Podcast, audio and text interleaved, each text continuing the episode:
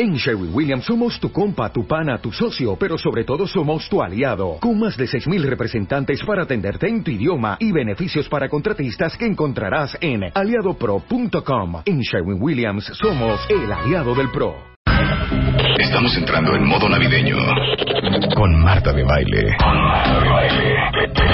Los mejores especialistas, los mejores temas, las mejores lecciones en modo navideño.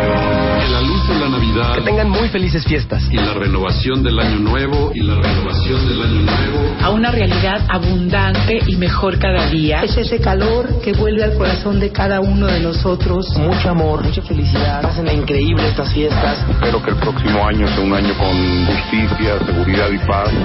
Fuerte, fuerte abrazo. Soy Alejandro Rosas. Soy Emilio Saldaña. Sofía Yoya. Álvaro Gordoa. Ana Mar Orihuela. Laura Medina. Eduardo Calixto. Elio Herrera. Porque todo diciembre es Navidad con Marta de Baile. Felices fiestas y feliz 2015. Solo por W Radio.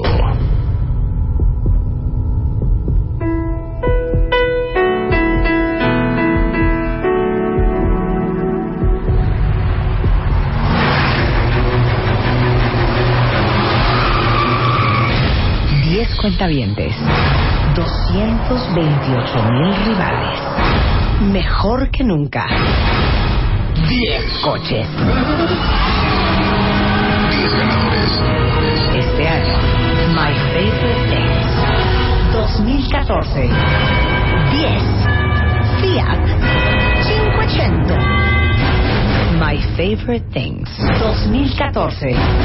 Solo por W Radio. Es correcto, cuentavientes.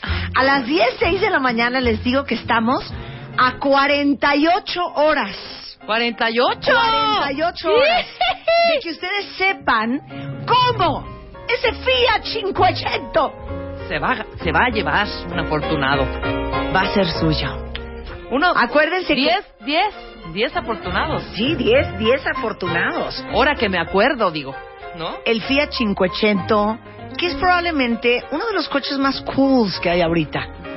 Y eso va a ser para mis queridos cuentavientes. ¿Quieren que les hable un poco del Fiat 500 que les vamos a regalar?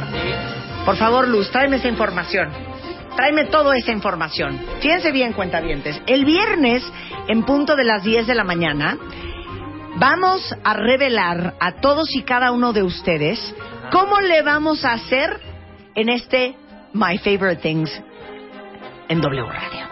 Les vamos a dar las instrucciones, cuáles son los pasos a seguir, qué es lo que tienen que hacer para que ese Fiat esté más cerca de ustedes. Pero dime ese Fiat cómo es, Chihuahua.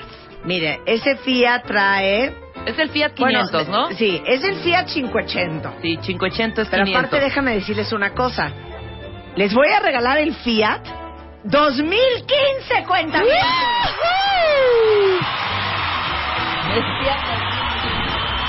Y déjenme decirles que ese Fiat es un coche cómodo, es un coche rápido, es un coche poderoso. El nuevo trae Fiat, equipo de sonido Premium Beats con seis bocinas y hasta subwoofer. Creo que es el coche que ma- vayan mejor audio coche. tiene, ¿eh? No es así. Exactamente. Nueva pantalla digital de 7 pulgadas. Los asientos del Fiat 500 que yo les voy a regalar son asientos de piel. Eh, tiene un diseño tan bonito, es tan bonito el 500. Yo creo que eso estuvo, eso estuvo muy bonito. Porque pude haberles regalado 10 coches, pero 10 coches, quién sabe cómo. Claro. Pero 10 Fiat 500 me parece que es un onda. coche muy de cuentaviente, muy, muy con onda, muy cool.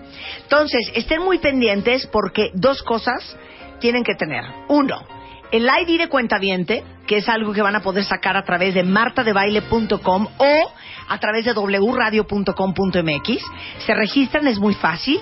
E inmediatamente después de que se registren les va a llegar un correo a su correo indicándoles cuál es su ID de cuenta viente. Y el viernes, en punto de las 10 de la mañana, les vamos a dar las indicaciones de cómo tienen que proceder para que el próximo jueves 18 de diciembre, que es la gran final de My Favorite Things, ustedes estén listos para participar. Porque la gran variable de este año es que juegan los 10 cuentavientes que estarán en el estudio, pero juegan los doscientos y pico mil cuentavientes que escuchan todos los días este programa. ¡Qué bonito! ¡Qué bonito! ¡Chino! Oigan, aparte les digo una cosa, tenemos un concurso de memes increíble que en realidad instauró el primer cuentaviente que es un meme de My meme. Favorite Things. Todos los memes, ahorita les mando la liga, están arriba en martadebaile.com y en wradio.com.mx. Pueden ver los memes que han mandado y también hicimos un concurso de memes. Luz no me ha querido decir qué le vamos a regalar a los cuenta a los tres cuentavientes ganadores. Anda rejegona. Los tres mejores memes les vamos a regalar algo muy cañón. Ajá. Muy cañón, ¿eh? Muy cañón. No crean que les voy a regalar hay unos boletos para un concierto. No, no, no, no, no. Su kit de películas Los de tres Navidad. mejores memes de My Favorite Things se los va- se, Se los- van a llevar Se, se van una a llevar. caja de sopitas ramen. ¡Una aspiradora Cablin! No, les vamos a dar un Unos regalo jeans muy cañón. mosquito.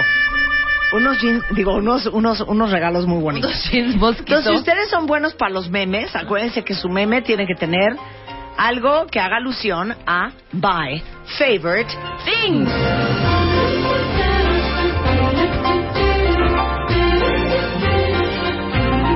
Oigan, y tenemos otra alegría muy importante esta Navidad, que ya es tradicional de este programa. Ajá. Si usted se considera una persona creativa, una persona muy bien hecha, también tenemos un concurso de arbolitos De de Navidad. Navidad. Entonces, por amor a Dios, si ustedes pusieron árbol en su casa por amor a Jesús Cristo. y es un árbol padre, ¿cómo no? Y le echaron ganas. Por favor, suban la foto a nuestro concurso de árboles en martadebaile.com porque vamos a escoger los tres mejores árboles y también tenemos alegrías increíbles para ellos.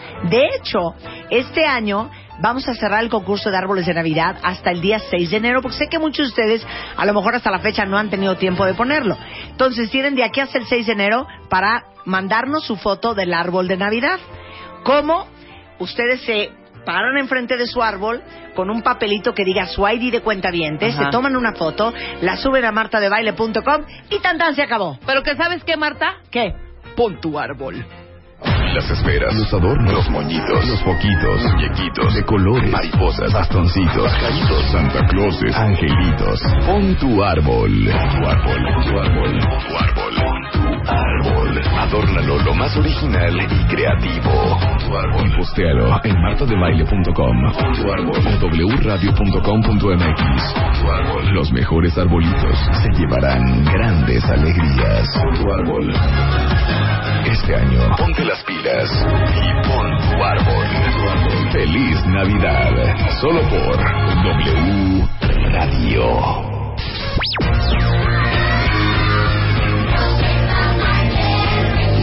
Mundo presenta Why don't you all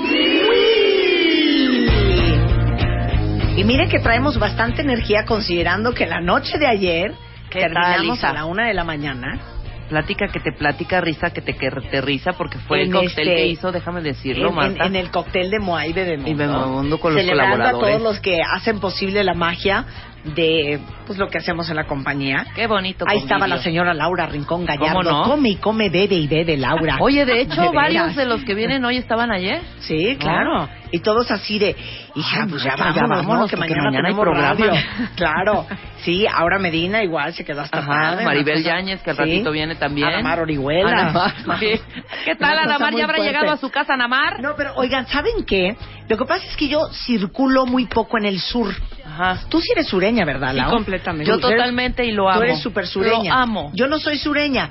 Pero les digo algo, ayer hicimos este el, el convivio de MMK en un restaurante que está en Pabellón Altavista. Ajá. ¿Quién lo conoce? Que se llama Anastasia. Es precioso, me encantó. ¿No? No lo conocía y me encantó, ¿eh? A mí también me encantó Ajá. y me encantó la comida. Y me decían que está, mira, abarrotado porque la comida es muy buena. Sí. No es un restaurante caro. Está súper lindo. ¿Qué Lo tal la música? Lo decoró una decoradora especialista en restaurantes de Dallas. Ajá. Este, y está divino el lugar. Yo no sé si alguien que nos esté oyendo que circula en el sur Les ya conoce a Anastasia. Anastasia. Pero me encantó, nos padrísimo. atendieron muy bien, descorchamos botellas de champaña. La música, el DJ. Oye, el DJ, ¿cómo se llamaba el DJ? Gerardo. algo. Gerardo, no y entonces qué. yo, cuando me dijeron, no, pues es el DJ del restaurante. Y dije, Dios mío, en el nombre de Dios. A Ajá. ver con qué nos sale. No saben qué buena música puso el DJ. Ujú. Muy, muy adecuada para el evento, loungera, Padrísimo. chilotera. Muy bien. Ay, un Así beso a Oscar y a Lupita. todo- A todo, el equipo, a Oscar, a Lupita, a todo el equipo de, de Anastasia, Anastasia. porque la verdad es que la pasamos bomba. Pues nos fuimos hasta la una de la mañana y empezó el evento a las siete, con eso les digo todo. Exacto. Pero alguien de ustedes, de veras, quiero saber si ha comido en Anastasia, porque me quedé con una muy grata impresión. Sí. Está en Pabellón Altavista.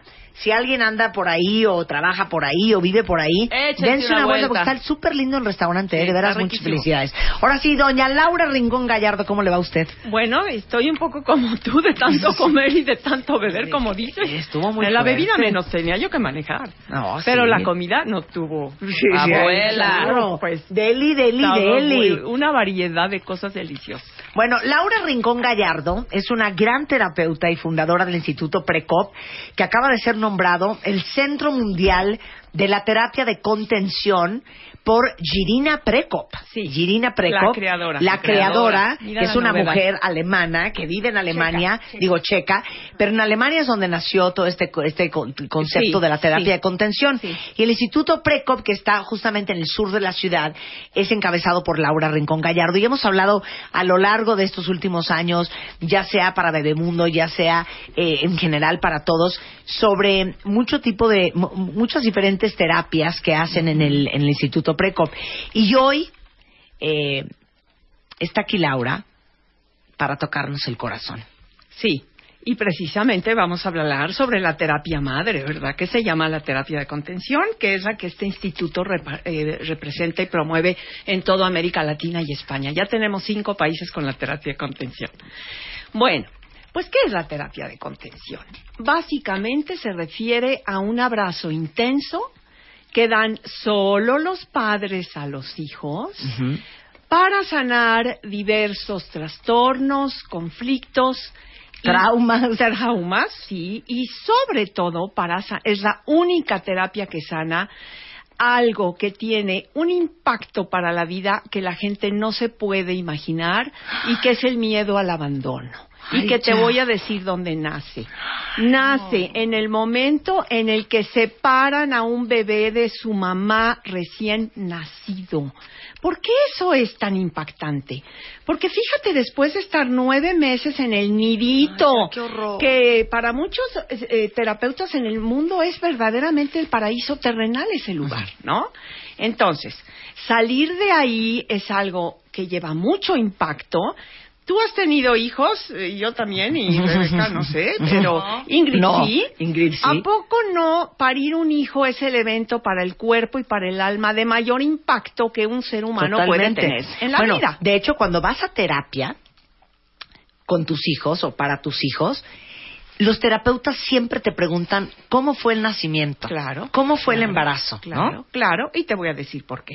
Fíjate que los últimos meses del embarazo, prácticamente los dos últimos, el momento del nacimiento y el momento del- de la llegada a los brazos de la mamá, se llevan a cabo millones y millones de conexiones neuronales en donde va a quedar registrada la experiencia emocional de ese bebé. Ajá.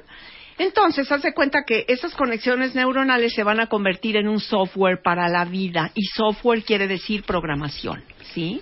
Entonces, esa situación de impacto tan grande de abandonar el paraíso terrenal llena al bebé de miedo, de, de espanto, porque De incertidumbre. y, y pasar por ese canal, etcétera, etcétera. Bueno, y, y entonces pensaría la gente, ah, bueno, y entonces vayamos a una cesárea. Ese es otro capítulo que implica que me invites otra vez. Sí. Bueno, entonces, la única manera de que ese impacto, que no es nada más para el bebé, sino también para la mamá, se olvide instantáneamente, eh, se convierte en un momento de felicidad sublime. El momento más sagrado y más sublime en la humanidad es el momento en que le entregan un bebé a su mamá. ¿sí? Claro. En ese instante, todos esos millones de conexiones neuronales van a registrar seguridad y confianza para la vida. O sea, ahí está el juego de las polaridades, ¿ves? Miedo, angustia, esfuerzo físico, cansancio, estrés, pero inmediatamente alegría, descanso juntos, recuperación, plenitud, mirada que se encuentra y una cantidad de amor, porque fíjate lo que pasa, el cuerpo de la mamá segrega unas hormonas que le van a producir un absoluto enamoramiento a su bebé. Entonces, es, es una sensación de euforia, de, de locura fascinante por su bebé, ¿sí? Bueno, cuando eso no pasa, ¿qué crees que no pasa nunca? Haz de cuenta que te estoy contando cuentos y me encanta que puedo denunciarlo aquí en tu programa, Marta. En todos los hospitales de nuestra ciudad se llevan a los bebés a un lugar que yo le llamo el infierno, que se llama el cunero. Lejos de la mamá y se pierden las hormonas del enamoramiento y se pierde la oportunidad de calmar la sed del Y de bebé con el calostro y de la conexión en el amor, porque eso es lo que es fascinante, ¿ves? No te quiero decir, ¿Puedo hacer un por paréntesis? favor, Es que sí piénsenlo así. Qué bizarro, qué bizarro. El sistema de salud de muchos hospitales y en muchos países del mundo, que después de estar nueve meses en, en el vientre de una madre, el bebé viva las siguientes 24, 48 horas solo en una cuna, con mujeres que en su vida han visto, pobres enfermeras que ni la deben ni la temen, No, sí, este, envueltos en, en un lugar estéril, en una cuna de un plástico duro. Qué, qué raro todo eso. que no arrulla, que Qué no se antinatural. mueve, que no hay latido de corazón, no hay nada conocido. Y si eso dura toda una noche, tú dijiste 24, 48, simplemente 12 horas, porque el niño nació a las 9, 10 de la noche, ya no se lo van a llevar a las 2 de la mañana, hasta las 9, 10 de la mañana del día siguiente. Y ese bebé que registró en ese cunero, miedo al abandono. ¿Y dónde lo registró? En sus conexiones neuronales. Pero vamos a la terapia de contención. Hay teóricos del apego que dijeron cosas sensacionales, pero ninguno propuso una estrategia terapéutica para sanar esto que te estoy contando, ¿sí? Y la terapia de contención es la única terapia capaz de sanar ese trastorno de vinculación entre la madre y el bebé. Por eso, pero lo que estás diciendo en resumen, hija, es que todos ¡Lo tenemos! tenemos trastorno de Si vinculación. fuimos al cunero, sí, por supuesto. Ok, pon tú, dame otro ejemplo de, de trastorno de vinculación. ¿Solo te pudo haber pasado en ese momento de tu vida? No, no, no, A y ver. ahora vamos. eh, Sí. Incubadora, terapia intensiva, mamá regresó a trabajar, Ajá. mamá viajó el primer año de vida del bebé, a ver Claro. si le desaparece la mamá de repente, porque no suelen explicarle, ¿verdad? Y además si tiene cinco meses. Dos, dos semanas, tres semanas, no hay mamá. A ver que se te desaparezca el ser más querido de tu vida que necesitas, porque estás en vinculación con ella. Eso es un trauma. ¿Y qué lo sana? La terapia contención, porque ¿qué crees que pasa después de esto? Se mueven de la polaridad del amor a la polaridad del coraje, y ahí se van a quedar, ¿cuánto tiempo? El resto de la vida. Espérame un segundo. Entonces no estás diciendo no viajen antes del año de vida, este, no regresen a trabajar. Sí, sí estoy diciendo, ni modo, si lo tienes que hacer, si, y si hay que ir a chambear porque si no, no comemos, claro, pero hay, hay, hay estrategias que te vamos a dar para que las horas que estás con tu bebé lo metas a un rebozo y esté pegado a tu cuerpo. Porque de lo que se necesita es que el bebé se pegue al cuerpo de la mamá. Es como una plantita que sus raicitas hacen así en, el, en la tierra fértil que es el cuerpo de la mamá. O si sea, no hay cuerpo cerca, las raicitas O sea, la terapia de contención les va a enseñar a contrarrestar todo lo que ha pasado mal Sí. y que sí. ha creado un trastorno de vinculación entre tú y tu hijo. Sí. O todo lo que va a pasar mal. Bueno. Porque te tienes que ir a trabajar, porque tienes un viaje de trabajo, porque tienes un viaje Sí, de placer sí, con sí, tu esposo, yo qué Pero sé. entonces vas a poder prevenir y aquí está una novedad que te traje, eh, que es un, un- una, acaba de salir. Claro, el abrazo Tiene 15 que años, lleva al pero amor. es un, un- una novedad, pues este, una re- renovación. Claro. Regresando del corte, otras formas en que se puede crear un trastorno de vinculación entre la madre y el hijo. Y está con nosotros Ingrid Vitar, que les va a contar su experiencia con esta terapia y sus hijos al regresar del corte. No se vayan. Estás escuchando a Marta de Baile en W, en modo navideño. Ya volvemos. Estás escuchando a Marta de Baile en W, en modo navideño. Continuamos. Son las 10.31 de la mañana en W Radio y a lo mejor para muchos les parecerá como muy bizarro lo que estamos hablando, que es una terapia que se llama terapia de contención que hace Laura Rincón Gallardo aquí en el Instituto Preco y es el abrazo como una forma de vida. Y estamos hablando del trastorno de vinculación, que les digo algo, Piénsenlo, ¿cuántas veces hemos hablado aquí con Anamar, con Aura, con Mario, con Lucy, de que la gran mayoría de nosotros tenemos un una seria huella de abandono?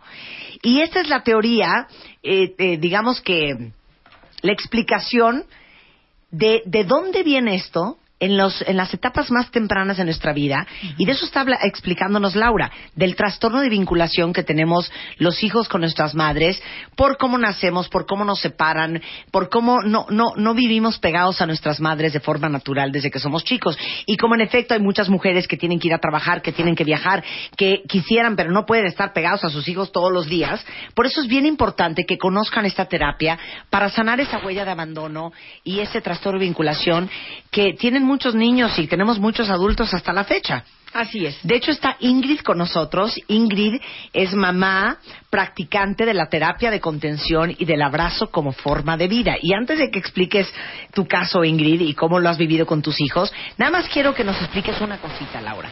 ¿Por qué es tan poderoso el abrazo?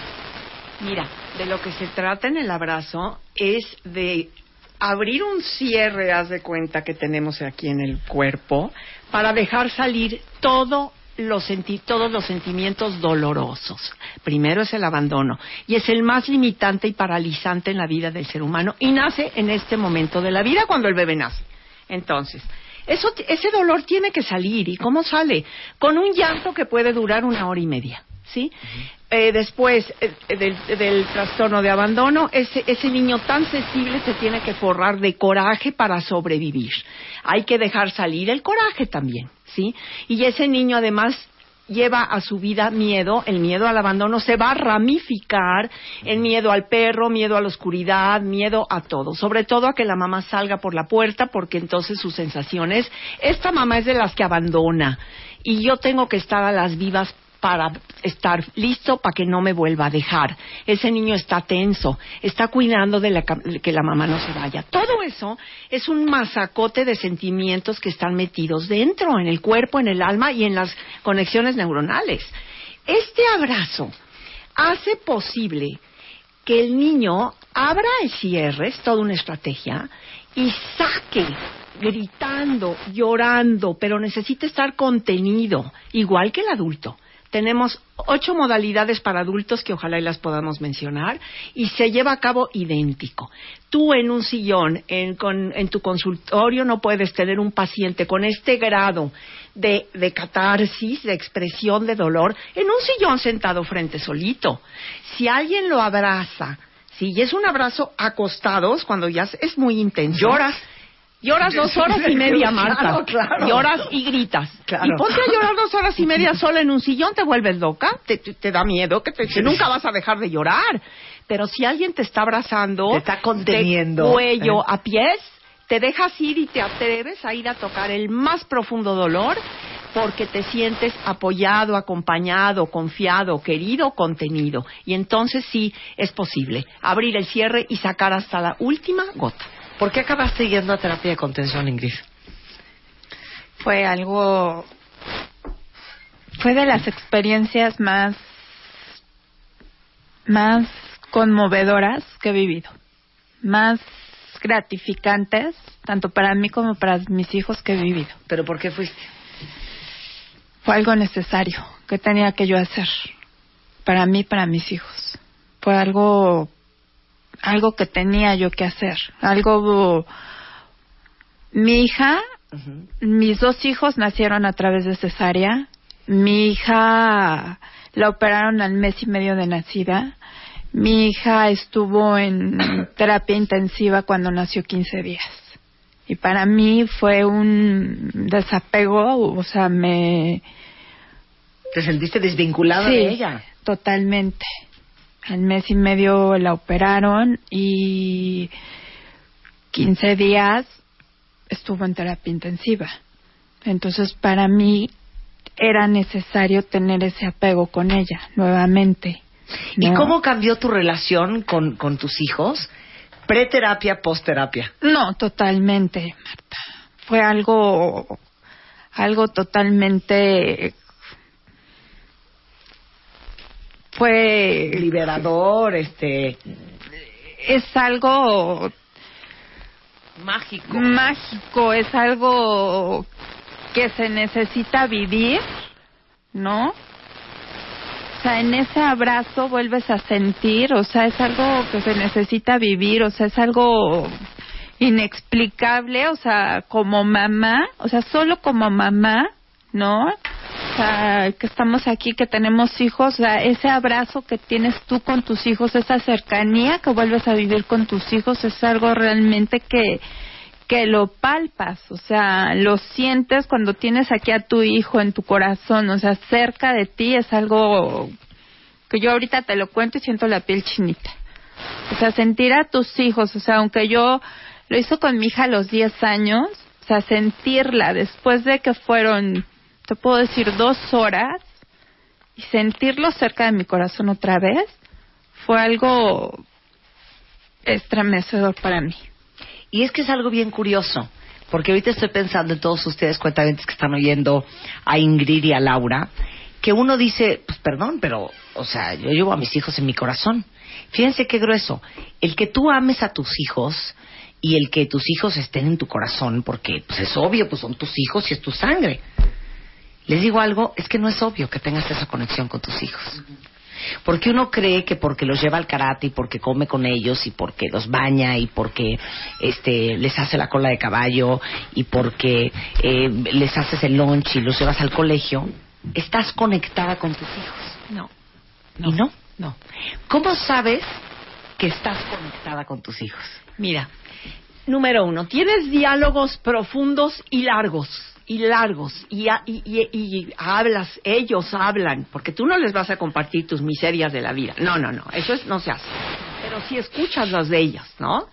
Pero tienes que saberlos escuchar, eso lo aprendes también en la preparación para la terapia contención, ¿no? Ok. Es una simple y sencilla sensación de amor, Marta, que, que dura, que, que es larga. Y amor es felicidad. Entonces, estar con ellos, eh, haciendo lo que quieras, lo que sea, ya te da la, la sensación de felicidad que es maravillosa. No quieres estar en otro lado, no quieres estar con otra gente. Es, es, Pero yo creo es que amor muchos- a lo muchos- bestia. Sí, pero yo creo que muchos mamás y papás están con sus hijos en automático.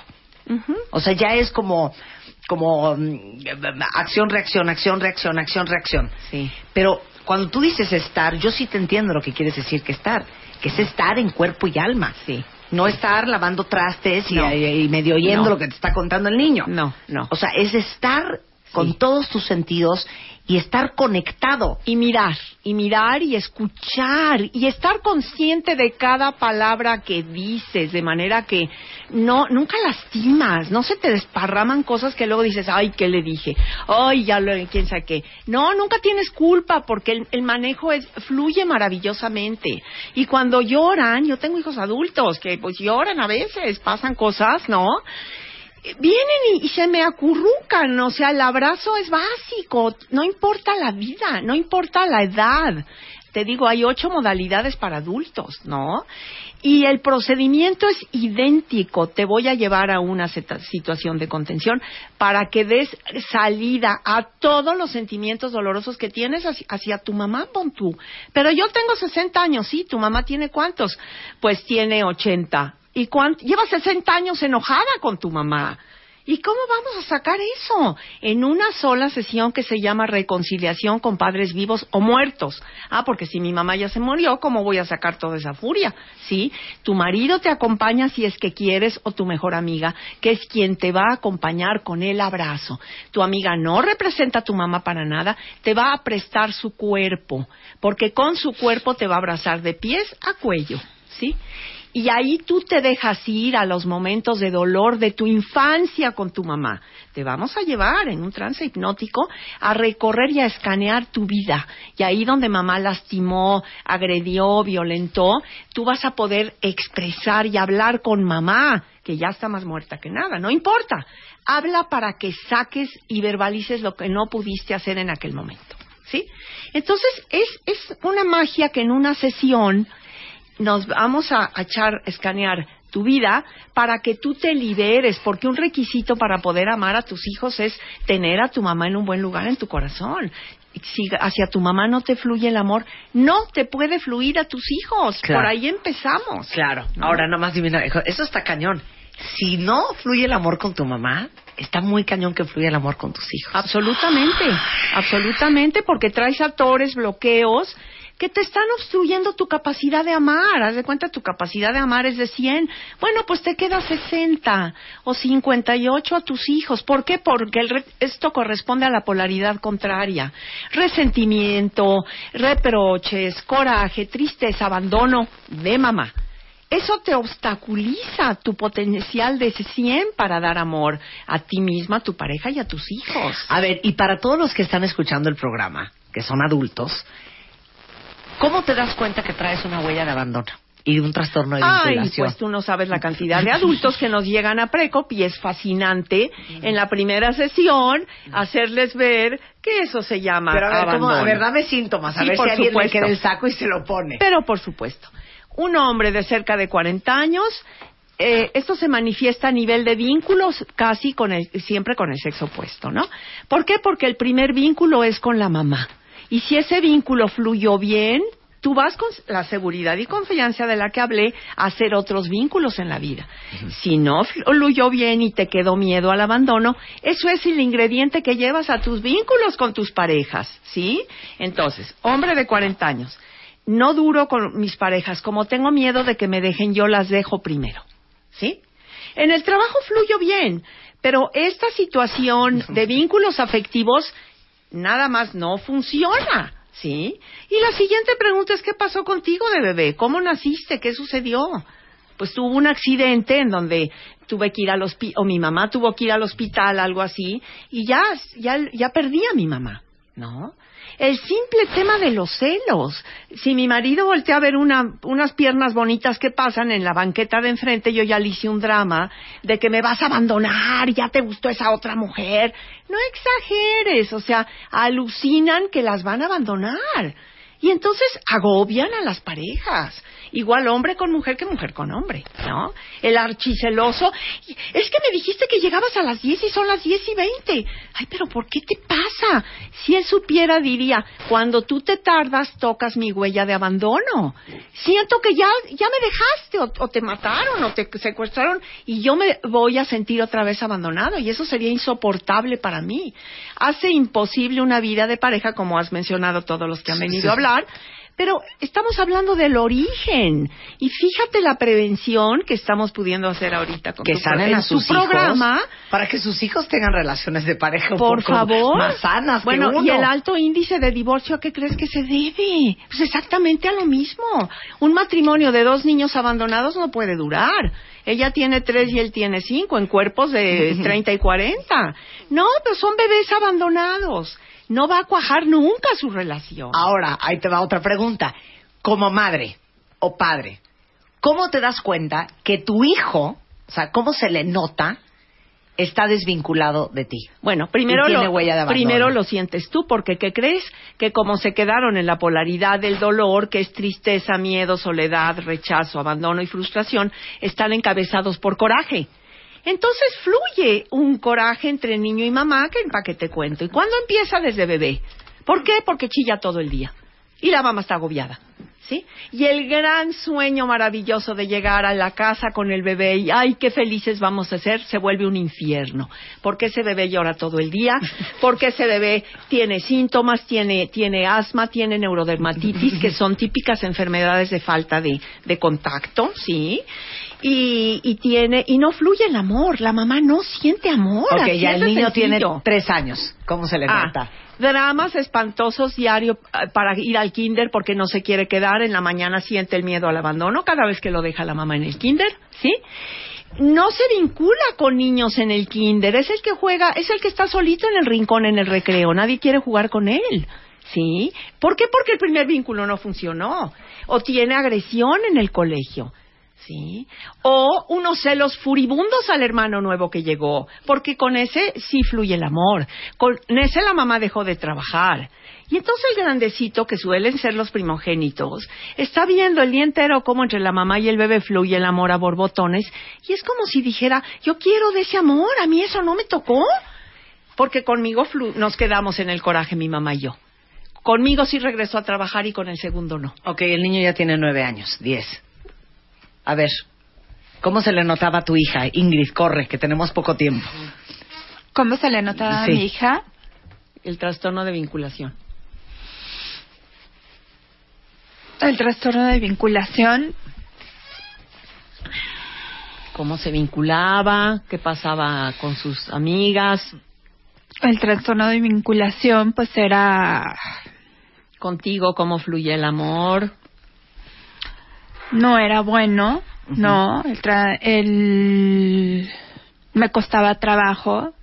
Nos costaba trabajo Conectar, acercarnos, sí. conectarnos, ¿no? O sea. Friccioncita, rocecillo. no había una buena relación. O sea, yo decía, ¿por qué me cuesta Vamos a decirlo como es. ¿por qué no me cae abrazarnos, no? o sea, es, ¿no? ¿Y por qué yo no abrazarnos, bien a mi hija? Es que Porque eso nos sí se da, cuesta, sí. ¿no? Trabajo abrazarnos, ¿no? Porque con el primero era de mucho apapacho, ¿no? Claro. Era mucho apapacho, ¿no? o sea, es la, esa es la realidad, Ay, ya, ¿no? qué horror. Es que, claro, yo siempre he dicho que así como hay química de, de- de física, hay química de personalidad. Entonces uno dice, bueno, es que yo conecto más con este hijo que con el otro, porque como que tengo más química de personalidad. No va por la química. No va por la química. que no.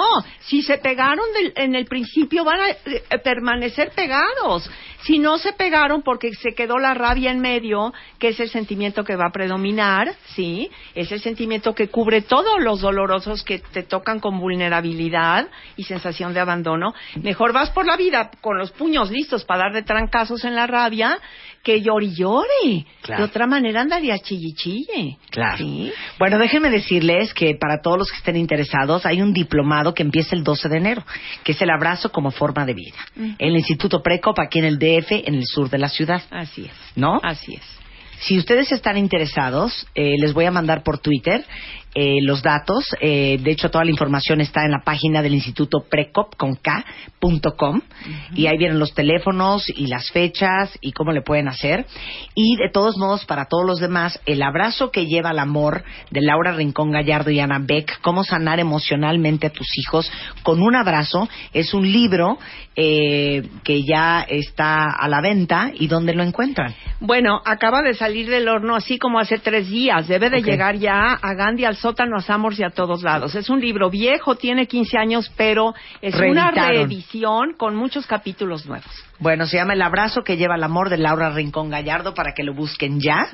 Este y el diplomado es el 12 de enero, El abrazo como forma de vida. Y es institutoprecop.com o Instituto Precop oficial en Facebook o L Rincón Gallardo en Twitter. Muchas gracias, Laura. Podemos decir los teléfonos Claro, rápidamente. por supuesto. 5635 3323 y 5635 4264. Muchas gracias. Un abrazo a todos. Gracias, Ingrid. Gracias, Ay, sí, abrázame, Lau. Ay, párate. Ay, ay, abrázame, ay, abracemos Párate, todos. Ay, ya, qué fuerte. 10.50 de la mañana en W Radio.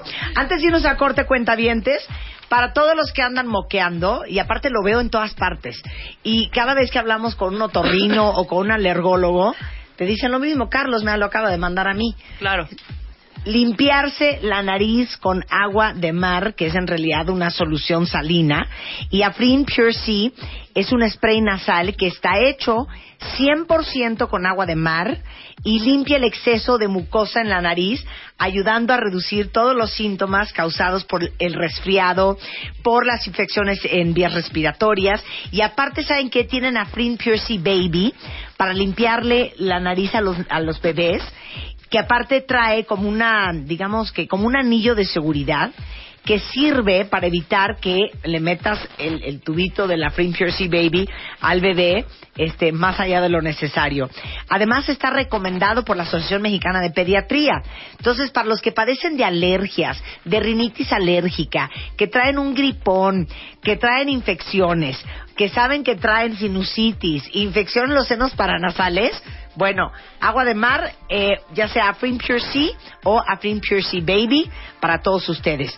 Y si andan con dolor de cuerpo, cuerpo cortado, dolor de cabeza, este, escurrimiento, están, ahora sí que como dirían en Nicaragua, trancados de la nariz, o sea, tapados, congestionado. congestionados, está Sensibit D, que detiene todos estos síntomas y dura 12 horas el efecto y no te da sueño y no te adormece y hay en solución en jarabe y en tabletas hay solución infantil y es Sensibit D que lo venden en todas partes. Hacemos un corte y regresando vamos a hablar del desarrollo del cerebro de los niños con Maribel Yáñez y más adelante vamos a hablar de dinámicas en el amor, cómo se reflejan nuestras etapas infantiles no desarrolladas en nuestras relaciones de parejas ya en la edad adulta. Viene William Gaber. ¿Cuánto deberían ustedes ganar? ¿Tienen idea Sí, si les no, están idea. pagando bien? Porque uno puede estar contento con, con su sueldo, pero, Pero, ¿cómo es sabes que no te están pagando de menos o de más? Exacto. O para los que no están contentos con sus sueldos, neta, tienen razón para no estar contentos, o saben qué, están sobreestimándose y están ganando perfectamente bien lo que deberían de ganar. De eso vamos a hablar con William Gaber, que es un picudazo en el tema ¿Sabes qué se me de está ocurriendo? recursos Sí, humanos, soluciones de capital humano, ha sido headhunter muchos años de su vida. Una pistola. Se me está ocurriendo hacer un tema, ¿sabes qué? ¿Qué momento es el mejor para pedir un aumento? ¿A qué hora y qué día de la semana? O sea, como si en lunes o en viernes, Sí, a la- si si en la de noche es mejor, después, en la tardecita, después de que llegó el jefe de comer, o a en las la media mañanita, a la oficina. ¿Quién sabrá eso? Yo creo que William. Sí, ¿verdad? De eso y mucho más vamos a hablar regresando del corte. No se vayan. Estás escuchando a Marta de Baile en W, en modo navideño. Ya volvemos. Estás escuchando a Marta de Baile en W, en modo navideño. Continuamos. Once y media de la mañana en W Radio. Aura Medina, la chata de Beat, nuestra psicoterapeuta. Vamos a hablar, miren, le- como la parte 2 de lo que hablábamos con Laura Rincón Gallardo, que es cómo se refleja en nuestras etapas, infan- nuestras etapas infantiles, en nuestras etapas, digo, en nuestras relaciones de pareja. A ver, bueno, pues explicarlo. expliqué ¿Cómo se reflejan todas esas etapas infantiles en las historias de amor de Wii? Sí, en tu así, cuan- ya de para adulta. ponerlo así, ya de adulta, porque ya hemos hablado aquí, sí, efectivamente es como una parte 2, un poquito, y también de otro programa que hablamos alguna vez de las personalidades dependientes y antidependientes. Entonces, hoy vamos a tocarlas desde este punto de vista, desde un modelo que yo lo simplifiqué muchísimo, porque Ajá. realmente no queremos meternos aquí a tantas complicaciones, pero, pero que en realidad va a ser el espejo perfecto de lo que hoy nos pasa. Se van a traumar, ¿ok? No, bueno, o sea, yo me traumé cuando lo estaba haciendo. Bueno, ok, va. Hay dos importantes etapas en el desarrollo normal de un niño, Así ¿ok? Vamos con la primera. Ujú. Ok. La- bueno, hay, much- hay, la primera que es la autista, no la vamos a tocar ahorita porque Sí. es cuando lo ven y nos pela, ¿no? De, dos, de cero a dos meses. Sí. La segunda el periodo simbiótico, porque de aquí en adelante vamos a llamarnos algunas personalidades simbióticas, entonces Ok. entendámoslo así. Ok. Que es de los dos a los seis meses. Tiene varias subfases, pero tampoco las voy a tocar. Básicamente, en esta etapa, el niño, ya sabes, está estrechamente ligado a mamá. ¿no? Sí. Y empieza a desarrollar este apego no verbal. Necesita, fíjate, antes nos decían no, haga- no, no, no abraces a un niño demasiado porque lo vas a embrasilar, ¿te acuerdas? Por A mí me lo dijeron mucho. Claro. Yo decía, bueno, ¿cuántos No lo cargues años? mucho porque se va a acostumbrar. Se va a acostumbrar, o sea, ¿cuánto se va a acostumbrar? ¿A los 14 años va a seguir pegado de ti? Pues no, Claro. ¿no? Entonces, en realidad el niño necesita ese vínculo con la madre, ese estar Lo pegado. acaba de decir Laura Rincón Mira, Gallardo. O sea, Bueno. Qué bueno que lo vino a, a confirmar, que lo vengo a confirmar. Ok.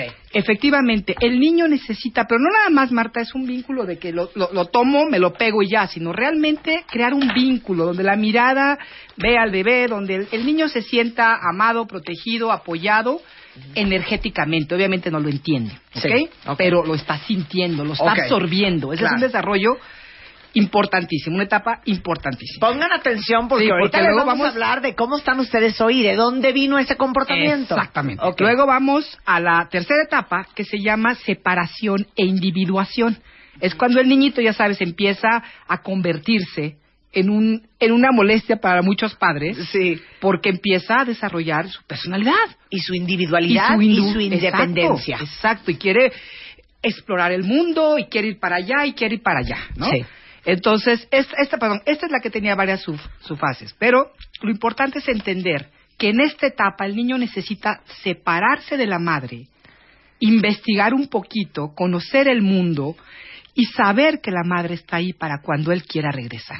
Sí. Porque ese es el problema. Muchas veces la mamá, ay, ya prefieres a tu papá, prefieres a tu abuelita, ¿Prefieres a tu nana? entonces lo castiga de alguna forma. Sí. Entonces, bueno, utilizando este modelo, podemos ver mucho de lo que sucede con nosotros. La mayoría no tuvimos un desarrollo sano. Esa es la verdad. ¿Por qué? Porque nuestros padres tampoco entendían nada de esto. Teníamos una serie de, de creencias erróneas a morir, ¿no?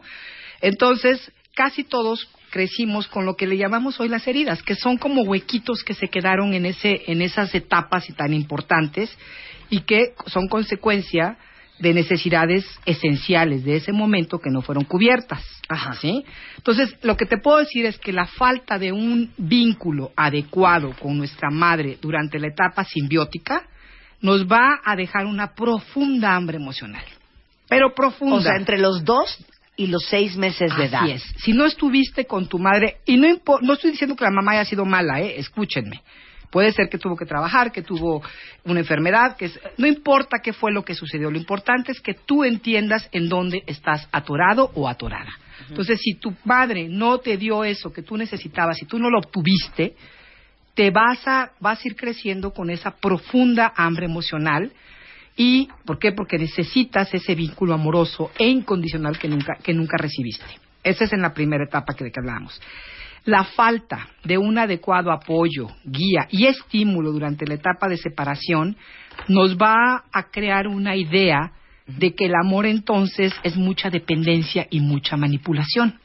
Y, y- y entendamos que esto no son cosas que vamos eh, pensando como niños, sino que nos vamos creando de esta forma.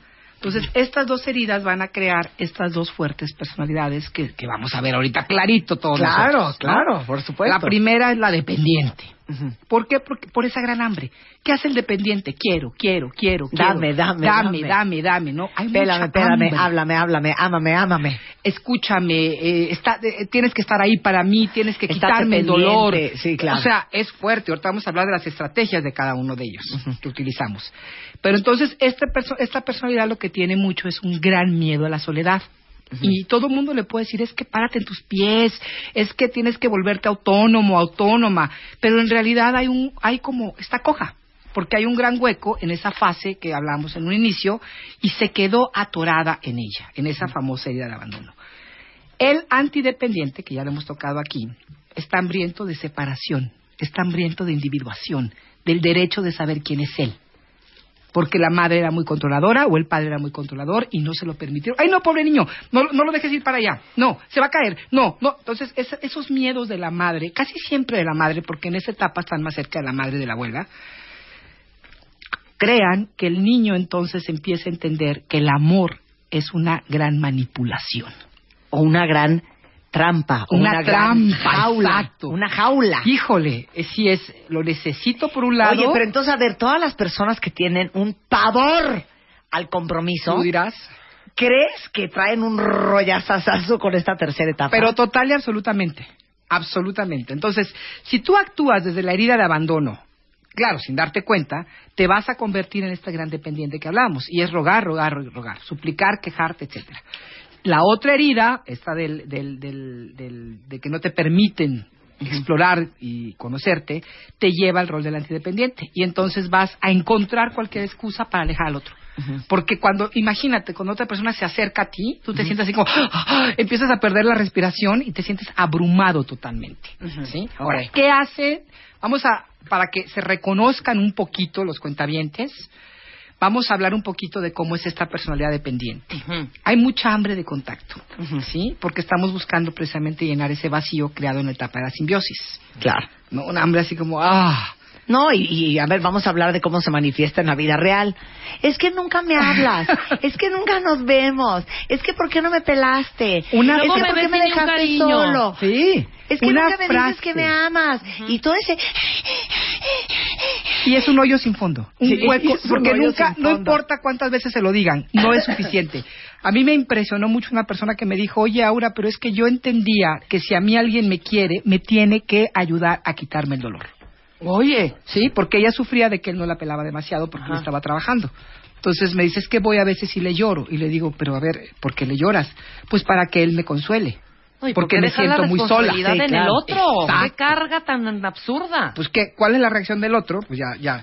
Entonces, la única manera en que estas personas saben cómo llenar su gran hueco emocional es a través de sentirse amados y apoyados por la otra persona.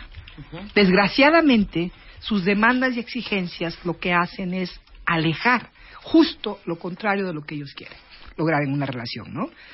Es un hambre insaciable y es un gran terror porque creen que nunca van a cubrirse sus necesidades y eso, por supuesto, aleja ese amor tan anhelado. A ver, ¿quién está atoradicísimo en el periodo y en la etapa simbiótica? Exacto. ¿Quién Quiero que me lo necesita? Y, y les voy a decir una cosa. Ahorita lo que vamos a ver al final es que no se trata de que está mal nada de esto. Hay que reconocerlo para darnos cuenta de lo que estamos haciendo con, los, con las parejas o con los amigos. Claro. Y empezar a tomar responsabilidad. O sea, yo lo resumiría en quién con gran facilidad tiende a no sentirse amado. Eso. Y a creer que su única fuente de felicidad, la única, va a ser encontrar sobre todo una cercanía en una pareja. O sea, el trabajo, la vida, los amigos, todo está bien. Pero mi única felicidad va a ser cuando yo tenga esa conexión tan cercana con una persona. Claro. Esa sería como, como la parte fuerte, ¿no? Como Estrategias común, como Como sanguijuela. sanguijuela, pon ahí, como sanguijuela. Las estrategias más comunes son suplicar, quejarse, culpar al otro, demandarle, resignarse y deprimirse. Wow. Desde esta parte vivimos cuando ya dices, bueno, pues ya ni modo, me tocó vivir así. ¿No? Entonces, obviamente, ellos viven convencidos que el problema va a ser la incapacidad del otro de entregarse. Y oímos a todas estas personas, es que él tiene un problema con el compromiso. Sí, mi vida, y tú tienes un problema profundo con, con tu propia individualidad, ¿no? Entonces, por ahí va ambos. Ok. Ese es el dependiente. Ese es el dependiente, el de la etapa El de la etapa simbiótica. simbiótica. Digamos la personalidad simbiótica, la persona que está en la gran necesidad de encontrar esa simbiosis. Sí, que si no vives como muégano, te pone muy nerviosa la vida. No puedes enamorar. Claro, puedes vivir más o menos bien mientras no estás enamorado. Dice, aquí Sí, Papo. exacto. Atorado en la etapa simbiótica, presente. Dice, definitivo Bien. yo, qué miedo.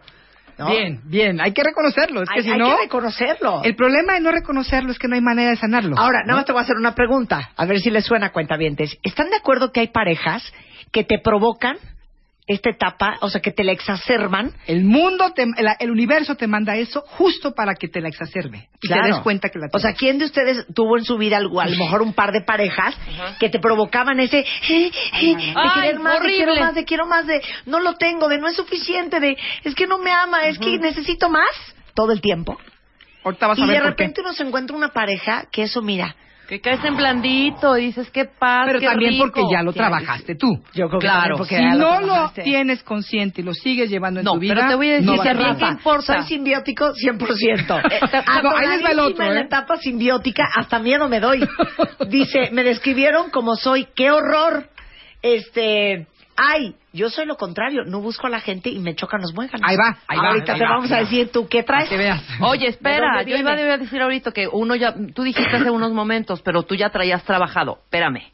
También la otra persona es muy importante en ese papel. Una persona que llega sana, queriendo y segura, te enganchas con esa parte. Vamos Aunque a hablar quieras ahorita sacar de tu enfermedad, enfermedadcita, o Sí, sea, claro, te aguanta. ¿no? No, Mira, dice Lupis, estoy a punto de llorar. Estoy muy grave en la etapa simbiótica. Ay, mi muy vida. grave, muy Te grave. entiendo, créeme, yo caigo a veces gacho en esa. Dice, no manches, tengo miedo. Yo soy de las que no quiero compromiso. Vamos Ok, con eso. Vamos con eso, expresamente. La digamos... tercera etapa, de 6 a 24 meses, Exacto. que es donde uno tuvo que haberse empezado a volver independiente y un individuo y separarse un poco de la madre. A nivel infantil, por Claro, supuesto, pero claro. haciendo tus, tus pininos, ¿no? Claro, en ese, en el- y saber sobre todo que vas a poder regresar y tu madre te va a recibir. Porque ese es el otro. Sí, me puedo ir a deambular y Exacto. explorar la vida, pero yo regreso y mi mamá está ahí. Porque todavía necesitas el vínculo. Claro. ¿sí? Y ese es parte del asunto. Claro. ¿Qué pasa con estas personas? Temen a la cercanía porque para ellos representa control, ser manipulados y exigidos. Para estas personas la, per- la intimidad representa perder su libertad. Esa es una. Al estar en una relación existe esa obsesión de necesito más espacio. Así como el otro, necesito que estés y por favor quédate. Este es así como por favor dame mi espacio, porque hay una constante sensación de que el otro es, de lo que el otro me está sofocando. ¿sí? ¿Cuáles son las estrategias de esta personalidad? Fíjate lo que tú decías ahorita. Me acerco, pero me retiro. Es como, sí te doy tantito, pero ya me voy. Claro. Porque no quiero que te vayas. Te pero entrego un poquito, pero no me entrego del todo. Entonces hace perfecto clic con la simbiótica o el simbiótico que están detrás de la zanahoria Sí. esperando desesperadamente de que la otra persona se quede. Entonces llega, se va, llega, se va. Si está, pero no está. Aparece y desaparece. Y justo aparece cuando huele que ya estás tú saliendo con alguien más. Porque Sí. además tienen eso. Controlan precisamente a través de nunca estar disponibles. No tienen tiempo. O sea, es una estrategia que ellos han desarrollado. Como controlar. No Y es estar. horrible estar con una persona que en tu corazón, porque uno lo sabe en su corazón, ¿eh? Está, pero no está. Así es. Lo sientes, sientes Es que lo sientes, es que lo Porque sientes. una claro. cosa es que tú seas una persona que, que necesita simbiosis, pero también te das cuenta que la otra persona no está cuando Sí. empiezas a trabajar, ¿no? Las personas que andan en esta búsqueda de la superioridad, de la individuación, perdón, se colocan siempre en un lugar superior. Yo no necesito a nadie. Bola de necesitados. La gente necesitada son débiles. Eso, ¿no? Es como esa, esa es su, su ¿Le manera. suena cuentamente? ¿Le suena? ¿Le suena? ¿Le suena? Hambreados. Ajá. Hambrea- bola de, hambrea- Bola de de hambreados, bola, Sí. bola de necesitados. Claro. ¿no? Yo soy una persona satisfecha, feliz. Plena. No necesito a nadie. Claro. Y eso es una- un gran error, porque todos necesitamos a todos, pero bueno. Estas personas viven convencidas que el problema es que la otra persona no sabe estar bien. Es que es una engorrosa. No sabe estar bien cuando está sola. ¿Por qué todo el tiempo quiere que yo esté encima de ella? ¿No? Entonces, imagínense la dinámica de estas dos personas. Porque primero que nada las parejas cuando empiezan, ambos están atrapados en la simbiosis. Ambos. Cuando empieza una relación de amor, nos atrapa en la simbiosis.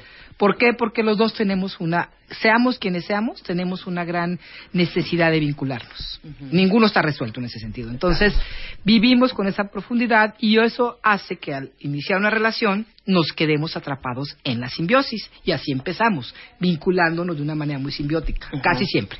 Ahora, ¿qué sucede cuando la pareja empieza a cambiar? Hay uno de los dos que empieza a moverse y dice, no, ya esto fue demasiado. Me empiezo a sentir que necesito mi espacio, ya me tengo que ir el jueves con mis cuates, ya me tengo que ir el domingo con mi familia, empiezo a poner espacio y la persona simbiótica se mete en un estado de veras deprimente. De pánico. No, de pánico absoluto. De se me da, se me da, se me da, se me fue. Sí, claro. ¿No? Y ahí es cuando empiezan los verdaderos Y, es, conflictos. y, y nada más dime una cosa, es muy común que el simbiótico se busque a una persona en etapa, clavado en etapa de individuación. Sí, y te voy a decir porque es lo más común que hay. ¿Te acuerdas del artículo que escribí para MOA en La Sombra? ahí Sí. guardamos cosas que no queremos ver. Claro. El simbiótico siempre tiene dentro de sí mismo una parte que también quiere la individuación. Como no ha avanzado esa etapa, todavía no se atreve a hacerlo. Necesitaría primero llenar ese huequito para luego de manera natural seguir a lo que sigue. Pero entonces dentro de sí también hay un anhelo de libertad. Entonces lo está proyectando afuera. Y el otro, el que es disque muy independiente, dentro de él mismo o ella misma trae un gran anhelo de vinculación porque todos lo tenemos, pero no lo acepta. Ese es el problema con esos individuos. Lo primero que hacen es negar su propia necesidad, Sí. ¿no? Y al negar la mía, pues niego la tuya. Claro, total. Es una, estoy, estoy proyectando afuera lo que no acepto de mí, entonces me jalo una pareja del tamaño de mi propia necesidad. O se hace una que de veras me, me, me atrape y no me suelte, ¿no? Y eso, de alguna manera, mi parte consciente no lo está reconociendo y empujo al otro. Claro. ¿No? Mira, aquí justamente lo que estás diciendo. Dice eh, tutis, tu- tutis- bueno, un nombre rarísimo. Dice, yo sufro de ese síntoma y no sé cómo manejarlo porque soy independiente, pero necesito de una pareja, pero estoy súper consciente que las rechazo. Claro, porque en el, o sea, hay un, hay una, una parte de nosotros que necesita. Sí. Todos los tenemos. Y yo creo que hay diferentes grados de antidependencia. Hay personas que de verdad se niegan absolutamente la, la necesidad de otra persona. O sea, es tanto su pavor a que los controlen que prefieren cortar esa otra parte de ellos. Y es una, es una, se amputan una parte tan importante que es la parte sensible, porque niegan absolutamente eso, ¿no? Y cuando alguien, cuando ya no pueden más y de veras tienen ganas de acercarse a alguien, aceptan un poquito. Acto seguido, rechazan y patean y se van. Claro. De una manera cruel, inclusive a veces. Di- dice una cuenta bien, un cuenta bien, no sé si es hombre o mujer, pero dice, yo soy como una sanguijuela. Wow. Pegado. ¿Cómo te, cómo, cómo superas? Ahora, ahorita hablamos de cómo se superan estas dos etapas, pero una pregunta. ¿Funcionan las relaciones donde los dos son simbióticos o los dos están clavados en la individuación? Mira, hay, hay, hay relaciones donde ambos son lo que se le llama este, totalmente independientes falsos. Son personas que van por la vida, se ven de vez en cuando, ¿no? Se conectan de vez en cuando, Sí. pero cada quien tiene su vida. Puede funcionarles, pero siempre va a quedar un área de no crecimiento, porque en realidad están, están ocultando algo muy importante para ellos. Entonces, ahora, el antidependiente, el problema es que para poder vivir sin ese vínculo tiene que utilizar otras cosas como adicciones, por ejemplo. Excesivo, digamos, una obsesión por trabajar, una obsesión por, por hacer algo más, o una sustancia. Entonces, ahí hay, ahí hay un problema. Dice aquí una cuenta bien, mi esposo y yo somos así. Muégano. Muégano en este caso. Y dice ella, pero yo sí me asfixio. Claro, es que sí hay una ficción, o sea, hay algo ahí que está faltando. Sí hay muchas parejas muégano, muchísimas, más sobre todo en una cultura latina, pero realmente, ay, como que de pronto sí es fuerte. Es que hay un dicho horrendo que les voy a decir ahorita, cuentavientes, que dice, uno no necesita lo que tiene. Wow. O sea, si tú tienes algo, pues no necesitas, no lo necesitas, porque ya lo tienes. Y lo peor es que eso que uno necesita, en el caso de lo que estamos hablando, nadie te lo puede dar. Nadie te lo- es que ese es el asunto. Esa es la tragedia. Por mucho que tú intentaras, por ejemplo, digamos que tú eres una persona más hacia la antidependencia y conoces a uno simbiótico y empiezan una pareja y se enamoran y te das cuenta que la persona tiene esa gran necesidad. Vas a tratar de ser, bueno, voy a tratar de ser lo más consciente, voy a estar con esa persona cuando me necesite, voy a darle lo que necesita. No vas a poder. Jamás vas a poder ser ese papá o esa mamá que esa parte infantil de la otra persona necesita. Es imposible. Al final siempre te va a reclamar y te va a exigir que no le diste lo suficiente. Hasta que tú te enojes y, y la mandes por un cuerno. ¿no? La próxima vez que digan, es que no me hablaste, es que no me pelas. Esa es su simbiosis Esa es la. Digo, obviamente tiene que haber una regulación en una pareja sana, pero hay que checar qué es lo que estamos haciendo, si nos estamos yendo mucho de un lado o del otro. Y si somos una persona simbiótica, darnos, bueno, de las dos tenemos que darnos cuenta, de alguna manera. Tenemos que trabajar con esto, ¿no? Esto se trabaja. Esto se trabaja, amiga, y tengo aquí cuatro puntos. ¿Nos A da ver. tiempo? Sí. Darte cuenta de tu necesidad infantil. ¿Cuál es- eh, ¿En dónde estás? Si eres una persona muy simbiótica, que deseas este vínculo, o eres una persona que necesita separarse y que desea un apoyo y comprensión incondicional para buscarse a sí mismo. ¿Sí? Esa es la primera. no pueden satisfacerse entre sí mismos. Tienen que entender eso. Deben buscar esta, esta, este principio. Tenemos que entenderlo. En una pareja no podemos sanarnos. Tenemos que buscar terapia, amigos conscientes. Ah, tenemos que buscar o en nosotros mismos, porque si no, lo que hacemos es matamos la relación. Sí, tenemos que validar nuestro proceso, pero no esperar que, que entre la pareja nos podamos ayudar. No somos terapeutas el uno del otro. Imposible. ¿Sí? O ahogas a la persona o O te la ahogas rompes, tú. o, la te rompes. tú también. sí, No, claro. es que le di todo lo que necesitaba y ya no puedo más. Claro, ya no puedo. Ya no puedo, me estoy muriendo y la odio. Ya llega un momento en que aborreces a la otra persona Claro. porque ni siquiera te agradece lo que haces. Claro, pero parte porque sientes que nada de lo que No haces puedes es suficiente. Y, y de verdad, cuando alguien necesita espacio, necesita espacio. Cuando alguien necesita vínculo, necesita vínculo. Y tienen que trabajar ambos con, con eso. Tenemos que separarnos de la familia de origen. Fíjense, esto es lo más duro.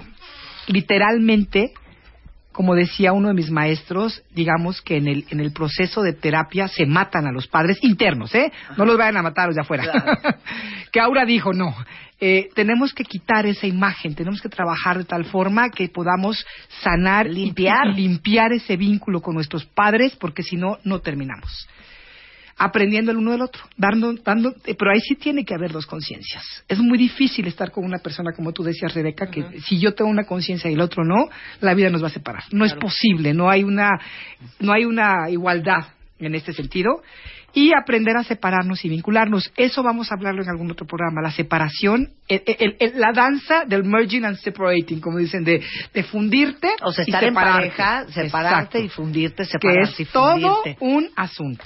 Y te voy a decir una cosa, que para mucha gente que está en la simbiosis, cuando su pareja está fusionado, están muy contentos. Claro. Pero cuando su pareja se despega, les empieza la angustia empieza la angustia. Y ese es el momento de aprovechar para meterte a trabajar. O si traes la individuación clavadísima, cuando estás separado, estás muy bien. Pero cuando hay que fusionarse, te empiezas a sofocar y a poner nervioso. Y hay que hacer las dos cosas. Y hay que saber hacerlas. No hay de otra. bien padre ese tema. Sí, vamos a hacerlo porque ya ¿Cómo lo tengo hasta preparado. Merging? Merging and separating. Me- merging and separating. El arte de, de, de vincularnos, Fusionar. de fusionarnos y separarnos. y separarnos Es dentro de la pareja. exactamente. Ahorita juntos, ahorita separados. Exacto. Ahorita juntos y ahorita separados. no. Es que así es, no es ni Claro. siempre así ni siempre el otro lado. De ¿no? acuerdo. De alguna forma. Aura Medina es una gran terapeuta, da cursos de manera regular. Si quieren ¡Eh! contactarla, La vamos. Bueno, voy a dar cerrando ciclos este fin de semana, pero ya está lleno gracias a ustedes.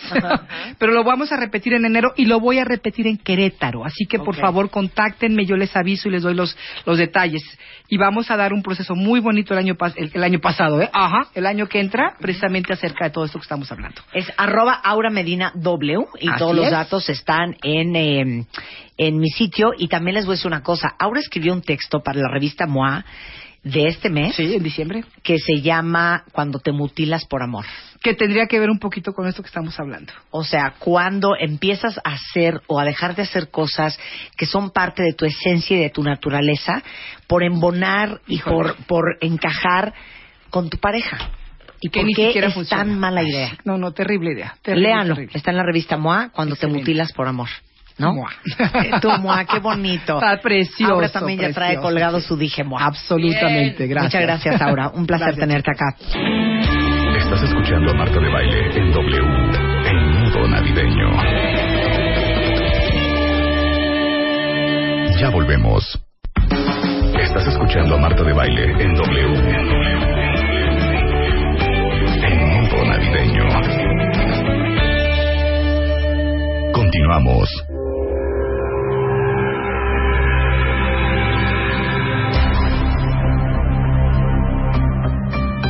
12.35 de la tarde en W Radio. A ver, ¿ustedes saben cuánto deberían de ganar? Yo sé No. que muchos saben cuánto ganan. Pero ¿saben si es correcto lo que les están pagando? Si les están pagando de más William Gaber o si les están pagando de menos. Todos creemos que nos pagan menos de lo que deberíamos de ganar, ¿no? Claro, todos. O sea, tú le dices, oye, ¿cuánto crees que debes de ganar más? De entrada más. No sé, Sí, claro, de entrada fuerza, más. ¿no? Sí. Entonces, este, es muy interesante porque se oye como, es, es- es un fenómeno un poquito como lo que hablaban hace un rato, venía yo en el coche oyendo, Sí. oyéndoles en el radio, y hablan de las parejas. Sí. Y entonces, ¿cómo- ¿cómo, cómo nosotros cuando buscamos una pareja decimos, oye, pues quiero que sea, este, pues, estas características físicas, pero que además tenga ese tipo de relación con su familia, pero que además sea independiente financieramente, tal? Y la pregunta es, oye, ¿tú ofreces lo mismo exactamente? Sí, claro. Como para que sea un intercambio justo. Sí, claro. Y lo- normalmente no, ya sabes, como que todo el mundo quiere este tema. Entonces, todos queremos grandes salarios. Y la pregunta es, ¿ofreces lo mismo, el equivalente en valor del salario que, que quieres ganar? Entonces, ahí está como que realmente Ah, va a hacer el, esa el tema, pregunta. ¿no? Pero Venga. contesten con el corazón, miren, en No, la bien mano. honestos, bien honestos. ¿Ustedes creen? ¿Cómo es la pregunta? La pregunta es, yo aporto la misma cantidad de valor a mi chamba que lo que me pagan, aporto más, entonces debería yo ganar más, o la verdad voy un poquito de barco, Sí. no, no aporto tanto y soy un suertudo que me pagan lo que me pagan. Claro, William Gaber Pero es fundador y director de Talent Process, que es una empresa especializada en soluciones de capital humano. Es creador y director de Hoja de Vida, un proyecto de comunicación sobre carreras profesionales. Y aparte ha sido headhunter. ¿Cuántos años de tu Toda vida? mi vida, toda mi vida profesional, 20 años. 20 años. O sea, es un buscador de talentos, ¿ok? Exacto, exacto. Entonces, ¿cuán- ¿cómo sabes cuánto deberías de ganar? Mira, el- el- no existe una fórmula exacta, o sea, porque dependiendo, eh, pues tu zona geográfica, dependiendo de la compañía para la que trabajes, dependiendo del momento histórico de la compañía, o sea, hay muchos factores que van a determinar cuánto puedes pagar o no, pero también existe un mercado. Entonces yo te diría, la primera, la primera idea la puedes tomar de un mercado. Busca en línea. Si tú buscas en línea literalmente cuánto debo ganar, con esas palabras en Google, literalmente aparecen 70 opiniones. El promedio de esas opiniones va a ser la realidad, más o menos, ¿no? Entonces lo primero que te diría es busca, compárate. El segundo punto, los salarios que publican en este, en este tipo de, de- de, este, de sitios normalmente son un promedio conservador de lo que debería de ser. No te conformes con eso. Si tú crees que aportas más, véndete como tal en la entrevista y seguramente puedes hacer una mucho mejor negociación que lo que, que lo que estima un, un, este, un tabulador, ¿no? Ok. Ajá. El tercero, todo suma, sí, pero también resta. ¿Ok? Entonces, O sea. yo me acuerdo cuando, cuando conseguí mi primer trabajo aquí en la Ciudad de México, yo llegué y me hicieron una oferta y dije, oye, pero yo hablo inglés. Sí, pero aquí no te queremos de traductor. ya sabes. Entonces, sí, efectivamente sumaba, pero en esa chamba no sumaba. Claro. Entonces, no es que no es, no es que tengas, no sé, yo sé que tocar el piano, pues sí, pero aquí, aquí no nos sirve que toques el piano, aquí no agrega nada de valor. Entonces, concentrarnos en lo que sí agrega valor para la chamba que estamos solicitando y ahí sí, todo suma. Dame un ejemplo. Por ejemplo, eh, el, te- el tema del idioma, ¿no? Ese es, ese es un magnífico ejemplo. Otro segundo ejemplo es, si yo hago una investigación, vamos a ver, yo voy a trabajar contigo, ¿no? Y, voy a, voy a- ¿qué quieres que sea? ¿Qué quieres que haga? ¿Qué- de chamba que haga acá? Producción. Producción. Producción. Voy, Sí. a, ser, eh, voy a ser el asistente de tu producto, Sí. ¿no? Entonces yo te diría, oye Marta, llego y ya hice un análisis de los programas que están a la misma hora Sí. en las demás estaciones. Yo creo que las ventajas competitivas que tienes son estas. Creo que las oportunidades de mejorar y ganar una cuota de mercado todavía más grande serían estas. Entonces lo que estoy diciéndote, en pocas palabras, es que soy analítico, que entiendo tu producto, que lo puedo comparar en el mercado y que tengo ideas para que mejoremos tu producto. Claro. Entonces tú de entrada dices, no, pues este cuate... que concretas, que no- ideas claro, concretas. que no se me vaya. Ya hizo la tarea este cuate, que no se me vaya. ¿Cuánto, cuánto que ganar? Es que el, el tabulador dice dos, no, páguenle cuatro para que no se vaya, ¿ya sabes? Entonces, esa es realmente la, la forma en que, en que podemos mejorar nuestras condiciones salariales. Si yo entiendo qué necesitas, yo hago un diagnóstico, veo qué problema te puedo resolver yo a ti y llego y te propongo la solución. Qué Esa- chistoso, porque fíjate que antier hablamos con Helios Herrera, ¿Mm? que es experto en desarrollo humano para la productividad, Sí. de cómo hacerte indispensable en la chamba. Y una de las cosas que dijo, que yo hasta aplaudí, fue, vuélvanse unos profesionales en solucionar problemas. Claro. ¿No? Que es Claro. un poco lo que estás diciendo tú. Sí, entonces, pero como no me conoces, Claro, ¿cómo vas a saber qué problema tengo? normalmente la gente llega a la entrevista como que pues, yo vine a escuchar. Claro. ¿sabes? ¿Y qué quieres hacer? Pues, quiero chamba. Y lo que- único que tienen en mente es cuánto quieren ganar. ¿no? Ya te vamos a ir a ese punto. Bueno, otra cosa que también hay que tomar en cuenta es en dónde vivo. No gana lo mismo alguien en la Ciudad de México que alguien trabajando en Pachuca. ¿Por? Son zonas geográficas distintas. Los tabuladores pagan distinto. Entonces, eh, el, el- el- el modo de vida es distinto, el costo de la vida también Bueno, a es menos que te hayan Claro. transferido. Pero tú, pero tú que has reclutado tanto talento en tantos niveles diferentes, dame un comparativo. Si un Normalmente, gerente si nos vamos general- a un director, Ajá, no hay, no hay un diferencia. director. No hay diferencia. ajá. Pero te puedo decir, un, eh, un gerente de ventas de una compañía de, no sé, productos, productos de Sí. consumo, ¿no? Sí. Que es la- los productos de consumo para que tú me entiendes todo lo que se vende en el súper. ¿no? Que atiende a dos o tres cadenas de supermercados. Bien, En México ese cuate puede estar ganando 70 fijos más Comisión. comisión. En Mérida puedes ganar 30 Wow. más comisión. 50% menos. Bueno, pues es que el de aquí atiende a 20 millones de personas y el de Mérida atiende a un millón de personas. Claro. Entonces, la dimensión de su responsabilidad es otra. Claro. ¿no? Entonces, bien, puede sumar o puede restar, pero en general todo suma, hay que concentrarnos en lo que suma exactamente para lo que nos, para lo que nos requieren. La siguiente, el siguiente punto para encontrar cuánto debería de ganar es el mercado puede cambiar. No nos aferremos a lo que ganábamos antes, ¿no? Es absurdo. Yo me acuerdo en el 2001 que hubo todo esta, este tema de las dot-coms, ¿te acuerdas? El debacle este de las dot-coms. Los años anteriores, de repente, las dot-coms empezaban a sacar a los gerentes y a los funcionarios de los bancos y de las telecomunicaciones, etcétera, y se los llevaban con unos sueldazos. Claro. Cuando tronó la industria de dot-coms, ellos querían seguir ganando esos sueldazos, pero ya en la industria tradicional. Si los que se aferraron se tardaron años y nunca lo encontraron. El mercado cambió. Entonces hay que ser conscientes de dónde estamos, en qué mercado vivimos y, eh, eh, digamos, adaptarnos, ¿no? Ahora, la más importante que me parece a mí es apuéstale, inviértele a tu potencial. si yo voy por una chamba en la que tú me dices, mira, ahorita de entrada son dos pesos, Sí. pero si logras todo lo que dices que puedes lograr, negociamos en seis meses o puedes llegar a ganar en variable 20 pesos. Apuéstale, tómalo, lo importante es tener un pie adentro. Ya que estás adentro, si vales y si chambeas, nadie te va a dejar ir por un tema de dinero. O sea, si tú generas tanto valor, la gente te va a pagar más y más, te va a dar bonos de retención y bonos por performance y bonos por tal. Nunca te van a dejar ir. Lo importante es tener un pie adentro. El gran error es que todos queremos ganar en la primera sentada de la negociación el triple de lo que nos quieren ofrecer. O sea, apuéstale a la compensación variable. Apuesta a la variable y apuesta a tu capacidad para ir creciendo en la organización. Ok. Tu primer sueldo es lo menos importante. Ok, ahora, es imposible no compararte. Ah, bueno, ese es un tema, ¿eh? Mira, yo siempre he dicho, la carrera, la carrera del, del patrimonio y la, y la carrera profesional son carreras de largo plazo, ¿ok? El problema es que la carrera es contra ti mismo, ¿ok? ¿Cómo voy, yo, ¿Cómo voy yo contra mí mismo? Siempre habrá alguien más alto, más guapo, más listo, más este, simpático que tú. Si tú vives comparándote, siempre vas a ser el patito feo porque siempre va a haber alguien mejor que tú en eso. Ahora, si te comparas contra ti mismo y dices, oye, yo hace 10 años estaba acá y hoy estoy acá, vas a realmente saber que eres extraordinario, que, logran- que lograste grandes cosas con tu vida y eso solo genera una espiral de bienestar y una espiral de autoestima positiva Claro. que te va a llevar a, a lograr cosas más grandes y más grandes. Entonces, no se Claro. comparen. Yo sé que es difícil, pero traten de no compararse, ¿no? Claro. Otro Claro. tema. Tu necesidad no obliga a nadie. Si tú llegas a la mesa y me dices, oye, mira, yo te- es que yo tengo que ganar cuatro porque es lo que me gasto al mes. Sí, no me alcanza. Es la peor forma de negociar posible. O sea, Sí. yo no digo que no tengan en cuenta esa cifra, ténganla en cuenta, pero no negocien, no, no, no negocien a partir de su necesidad, porque tu necesidad ni obliga a nadie, ni es responsabilidad de nadie Ni cubrirla. significa nada. Nada. O sea, el que digas, oye, yo necesito ganar más porque, Porque no, me alcanza, pésimo. Pues gasta menos. Claro. Eso sabes. no significa que estás mal pagado. No, es que gastas mucho. Claro. ¿Ok? Bien, yo no digo que deseches la cifra. Es bien importante que la tengas en cuenta, pues tienes tantos hijos que van a tantas escuelas, etcétera.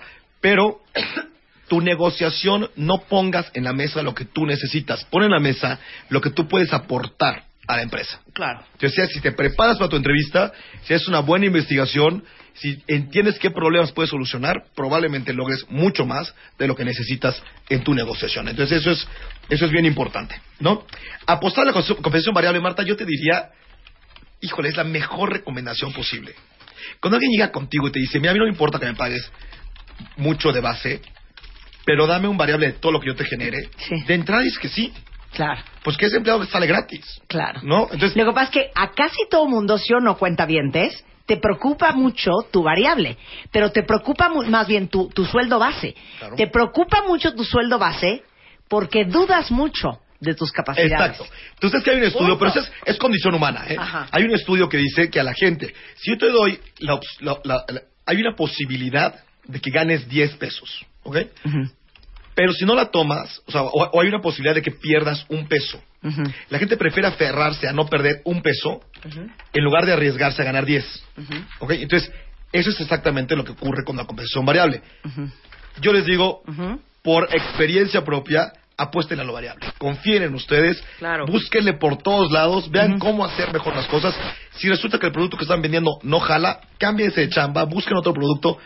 Pero si te ofrecen una compensación variable sin límite, que también es un gran error de las empresas, te doy variable, pero equivale a máximo. Sí. tan- no, pues no. No, te lo topo. No. Claro. Si vas a generarme dinero, a, a una barbaridad de dinero, bueno, pues Felizmente yo te quiero un porcentaje de esa barbaridad. Ok, pero ahí te va, te voy a hacer una pregunta A cañona. este hombre tiene 20 años en este negocio. William Gaber, Dime. ¿qué porcentaje de empleados que te ha tocado eh, colocar sienten que están mal pagados y no lo están? Eh, yo te diría, en, en general, la gente siente que está mal pagada. En general, o sea, el, el 90% de las personas creen que deberían ganar más. ¿Y qué porcentaje no está mal pagada? Pues yo te diría que un 60%, 70% no están mal pagados. O sea, tenemos Sí. sueños guajiros que no. ¿Sí? También si le preguntas a alguien hoy, ¿tú crees que tú eres absolutamente indispensable para tu empresa?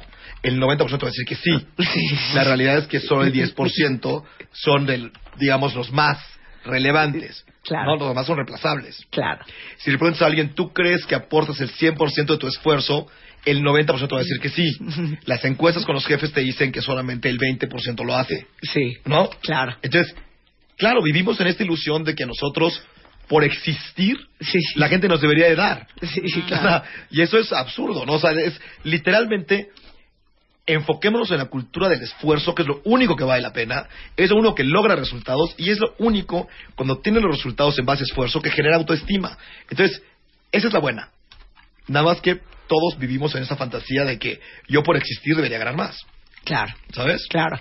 O sea, yo juré que ibas a venir con unas tablas y unos tabuladores increíbles. De hecho, les mandamos algunos. Tenemos, tenemos Que salió algunos. de la un- del universolaboral.com y que nos hizo favor de dar William Gaber, que se los voy a ir mandando, de cuánto gana alguien en empresas de servicio, automotriz, recursos humanos, instituciones bancarias, empresas de consumo, tecnología de información y hasta farmacéutica. Las traje, las traje, ¿No? pero estamos cortitos de tiempo, entonces sí. no se No, trata ahorita se las, no, se las voy a, a- a- a tuitear y están arriba en martadebaile.com.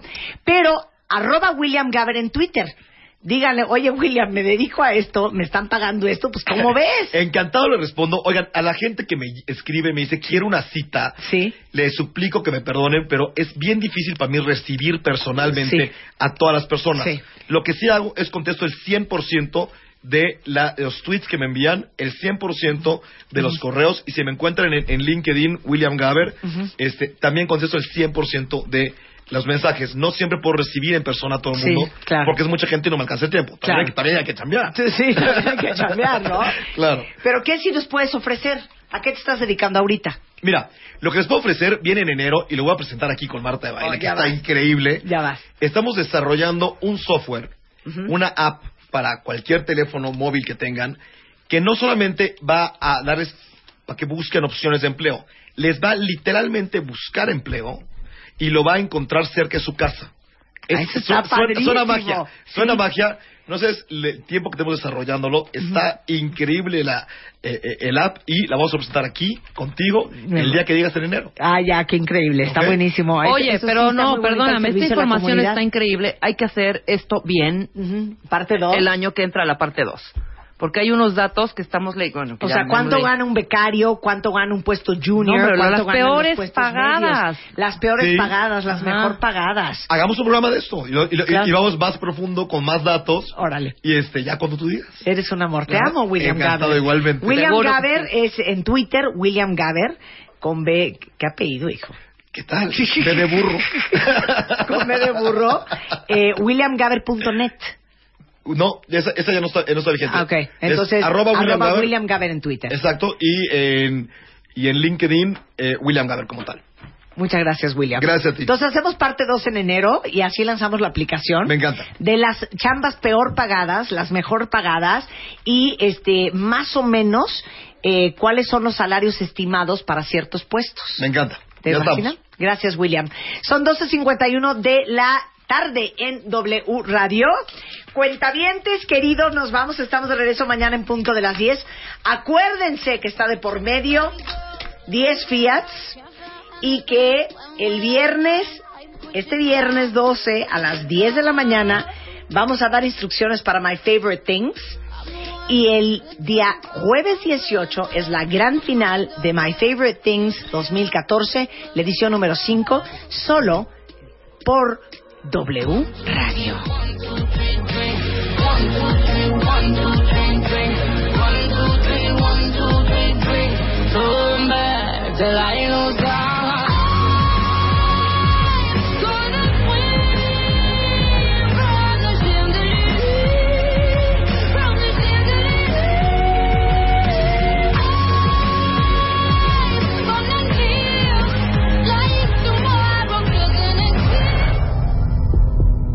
Próximamente. Algo grande está por suceder.